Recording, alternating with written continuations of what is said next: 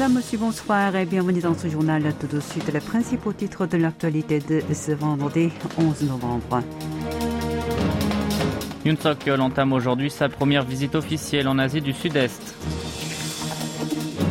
Washington, toujours préoccupé par la possibilité d'un nouveau test atomique de Pyongyang.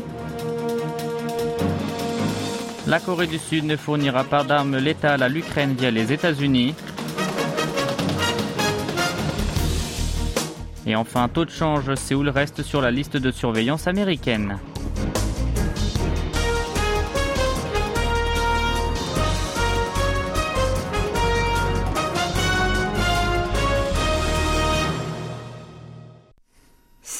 Aujourd'hui que le président de la République s'est envolé pour Phnom Penh au Cambodge, première étape de sa tournée de six jours qui le conduira aussi à Bali en Indonésie. Son agenda est chargé. Peu après son arrivée dans la capitale cambodgienne, Yoon Song-yeol prendra part à un sommet avec les chefs d'État ou de gouvernement des pays membres de l'Association des nations de l'Asie du Sud-Est de l'ASEAN. Il doit alors dévoiler la stratégie indo-pacifique de son gouvernement ainsi que sa politique vis-à-vis de l'organisation baptisée les initiatives de solidarité Séoul-ASEAN. Demain, le numéro 1 sud-coréen prévoit une réunion dite ASEAN plus 3, ces trois États étant la Corée du Sud, la Chine et le Japon. C'est la première fois en dix mois que les leaders de ces trois pays se retrouvent ensemble. Et dimanche, trois sommets sont prévus, celui de l'Asie de l'Est, une entrevue à trois entre Yoon, Joe Biden et Fumio Kishida et un tête-à-tête Yoon Biden. Les discussions tripartites, les premières depuis cinq mois, seront dominées par les moyens de donner une réponse coordonnée aux provocations répétées de Pyongyang. Après Phnom Penh, l'occupant du bureau présidentiel de Yongsan se dirigera vers Bali dimanche pour le sommet du G20. Le lendemain, le président Yoon sera d'abord présent au B20 Summit qui réunira des hommes d'affaires et des entrepreneurs de ce groupe de 20 principaux pays industrialisés en amont du sommet prévu les 15 et 16 novembre novembre. La présidence américaine s'est une nouvelle fois dite préoccupée par l'éventualité d'un nouvel essai nucléaire et d'un nouveau tir de missiles balistiques intercontinental de la Corée du Nord. Cette fois, c'est son conseiller à la sécurité nationale qui en a fait part lors d'un point de presse hier. Interrogé alors sur la possibilité que le pays communiste fasse exploser une nouvelle bombe atomique pendant le sommet du G20 prévu mardi et mercredi prochain à Bali, Jack Sullivan a répondu que, je cite, nous avons été très transparents sur notre inquiétude depuis des mois l'égard du fait que Pyongyang procédera à son septième test nucléaire à un moment donné sur une période étendue. Fin de citation avant d'ajouter que cette possibilité est toujours ouverte et l'inquiétude est réelle. Le conseiller de la Maison-Blanche a cependant affirmé ne pas pouvoir dire que le régime de Kim Jong-un se livrera à une telle provocation la semaine prochaine. Le Wall Street Journal a rappelé hier que la Corée du Sud vendra des armes à l'armée ukrainienne par le biais des États-Unis. Une information démentie aujourd'hui par Séoul. Le quotidien américain a fait savoir que le Pentagone prévoyait d'acheter 100 000 obus de 155 mm au pays du matin clair afin de les fournir aux unités d'artillerie au combat en Ukraine. Selon le journal, le ministre sud-coréen de la Défense, Lee Jong-sop, s'est mis d'accord avec son homologue américain Lloyd Austin sur cette transaction lorsqu'il était en visite à Washington début novembre dans le cadre de la 54e réunion de consultation sécuritaire entre les deux alliés. Le ministère sud-coréen de la Défense a tenu à s'expliquer aujourd'hui sur ce dossier. D'après lui, les USA mènent les négociations avec un fabricant sud-coréen pour compléter leur stock de munitions d'artillerie de 155 mm mais la concertation est en cours avec la supposition que Washington sera l'utilisateur final des munitions made in Korea. La Corée du Nord semble continuer de fournir son aide à la guerre de la Russie contre l'Ukraine. Au début du mois, les États-Unis l'ont accusé de livrer secrètement à Moscou un nombre important d'obus d'artillerie. Et cette semaine, Radio Free Asia, la RFA, a rapporté que le régime de Kim Jong-un produisait depuis un mois des uniformes d'hiver et des chaussures anti-froid pour les soldats russes et ceux en quête de devises étrangères. Cependant, l'administration de Joe Biden s'est refusée à confirmer cette information. Lors d'un briefing hier, le porte-parole du département d'État américain a toutefois rappelé que Moscou avait sollicité son allié nord-coréen pour une aide militaire. Washington n'exclurait donc pas totalement la possibilité que ce dernier exporte vers la Russie des uniformes. Sachez que les exportations des textiles produits au nord du 38e parallèle sont interdites par le Conseil de sécurité des Nations Unies. À Séoul, un responsable du ministère des Affaires étrangères a commenté l'information diffusée par RFA.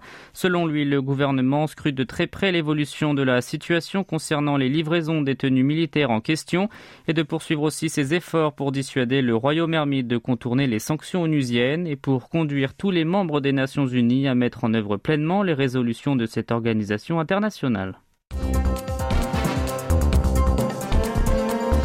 Vous êtes à l'écoute du journal en français sur KBS World Radio.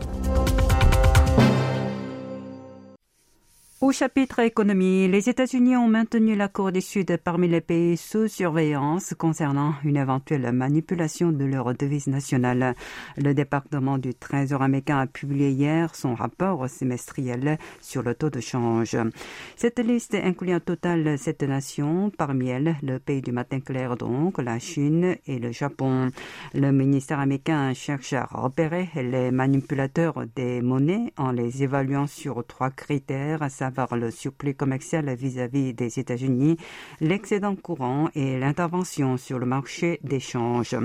Lorsqu'un pays remplit deux d'entre eux, il est mis sous surveillance. S'il remplit les trois, il fait l'objet d'une analyse approfondie.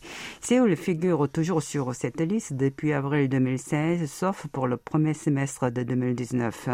Le dernier rapport porte sur les quatre trimestres allant de juillet de l'an dernier à juin cette année. Dans ce contexte, le Trésor américain a estimé que la Corée du Sud remplit deux critères, à savoir un supplément commercial de 32 milliards de dollars et une balance des comptes courants excédentaires au niveau de 4% de son PIB. L'équipe spéciale chargée de l'enquête sur le drame d'Itaewon a continué aujourd'hui à interroger les personnes convoquées auprès de la mairie de l'arrondissement de Yongsan, de la caserne des sapeurs-pompiers et de la société publique Séoul Métro. Selon le briefing de la police, l'investigation se focalise sur ce que la maire de Yongsan, Park Hye-young, a fait le jour de la tragédie et les mesures de sécurité que son arrondissement avait prévues pour la période festive d'Halloween. Par ailleurs, la police se penche sur l'éventuelle collusion entre la mairie et l'hôtel Hamilton longeant la ruelle où plus de 150 personnes ont perdu la vie lors de la soirée du 29 octobre.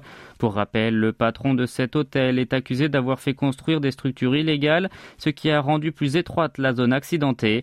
La police lui a interdit de quitter le territoire sud-coréen. En ce qui concerne la caserne des sapeurs-pompiers, il s'agit de savoir si le centre d'appel d'urgence a réagi comme il fallait le jour du drame. Quant au commissariat de police de Yongsan, il devra laisser ses agents répondre au sujet de la suppression d'un rapport de renseignement sur cette affaire. Deux nouveaux foyers de grippe aviaire hautement pathogènes de type H5N1 ont été confirmés hier dans des basses-cours à Cheonan et à Cheongju dans le centre du territoire sud-coréen. La première élevait quelques 7700 canards et la seconde près de 22 000.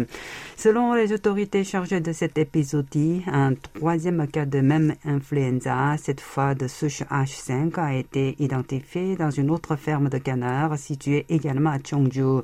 Des analyses sont en cours pour savoir si le virus est hautement pathogène ou non. Sans surprise, les premières mesures nécessaires ont été mises en place afin d'empêcher la propagation. Il s'agit entre autres de limiter l'accès aux exploitations, d'abattre les volailles ou encore d'effectuer des enquêtes épidémiologiques. La Corée du Sud a désigné son jeu traditionnel, le Yutnori, comme un patrimoine culturel immatériel national. C'est ce qu'a annoncé aujourd'hui l'administration du patrimoine culturel. Le Yutnori est un jeu d'équipe qui consiste à lancer quatre bâtonnets de bois appelés Yut à tour de rôle permettant de faire avancer ses pions sur un plateau de jeu. Les Coréens le pratiquaient à chaque fête traditionnelle, notamment durant les 15 premiers jours du mois de janvier selon le calendrier lunaire au sein de chaque famille ou dans le village. Cette tradition de longue est continuellement transmise de génération en génération et le Yutnuri est donc profondément inscrit dans la culture identitaire du peuple coréen. Ce jeu, sous des noms différents, se jouait déjà à l'époque des Trois Royaumes. Par ailleurs, le Yutnori a été évoqué dans les chroniques des rois de Joseon, renforçant ainsi cette reconnaissance de patrimoine culturel.